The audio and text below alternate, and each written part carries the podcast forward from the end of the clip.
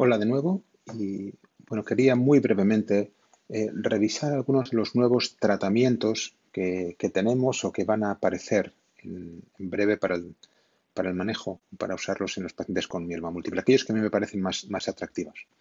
Ya sabemos que, en el último, en este siglo se han aprobado 11 nuevos fármacos para el tratamiento de los pacientes con mieloma, que es, pues yo creo que, es, que son muy buenas noticias. Pero seguimos buscando, los pacientes siguen, recayendo y necesitamos nuevos tratamientos.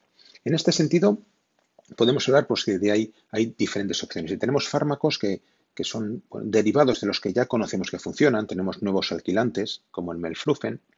Tenemos eh, que tienen un mecanismo de acción un poquito diferente al, melfalán. El, melfalán se mete a la célula este, este tiene mayor biodisponibilidad que el, que el melfalán. Tenemos nuevos fármacos inmunomoduladores como la hiperdomida, iberdomide, bueno, en la siguiente generación de la pomalidomida. Tenemos nuevos también anti-CD38, están apareciendo, de Takeda, MOR, de Morphosis, bueno, pues diferentes fármacos similares a los que ya tenemos, pero nuevos. También tenemos fármacos eh, nuevos, con mecanismos de acción completamente diferentes. Es lo que yo llamo buscar el talón de Aquiles. Y seguimos buscando ese talón de Aquiles de la célula plasmática para intentar atacarla. Y ahí aparecen fármacos de la familia de RAS, una, de las familias más mutadas, que, están más mutadas con más frecuencia en pacientes con mieloma. Tenemos fármacos de la familia de BCL2, como el venetoclax, que sabemos que está aprobado para la linfática crónica. El venetoclax, inhibidor de BCL2, es muy interesante y tenía muy buenos resultados en combinación con bortezomib, pero ha dado algunos efectos discordantes porque la supervivencia de los pacientes no era como se esperaba, aunque sí que vivían, eh, tenían, tardaban más en progresar la supervivencia global, vivían menos esos pacientes, o al menos igual no mejor, no más que los pacientes que no recibían el venetoclax, posiblemente por un efecto de toxicidad y de que estemos induciendo a recaídas más agresivas. Otro fármaco de esta familia o inhibiendo proteínas de esta familia son los niveles de MCL1, no BCL2, sino MCL1, que es otra proteína que, que compite con BCL2. También puede ser atractiva para el futuro.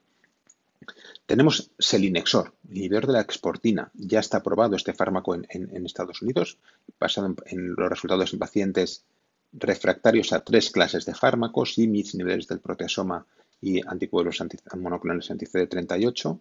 Bueno, que también han dado resultados eh, interesantes, han conseguido rescatar a estos pacientes. Quizá tengamos que ver ahora cómo es la toxicidad, sobre todo gastrointestinal, de este tipo de tratamientos. Y por supuesto, tenemos todas las estrategias eh, de inmunoterapia, intentando activar de nuevo el sistema inmune frente a, la célula tumoral. Y aquí tenemos los anticuerpos monoclonales biespecíficos, anticuerpos biespecíficos que, bueno, que intentan unir a la célula tumoral con el linfocito T. Tenemos los ADCs, antibody drug conjugates, los conjugados de fármaco con un anticuerpo.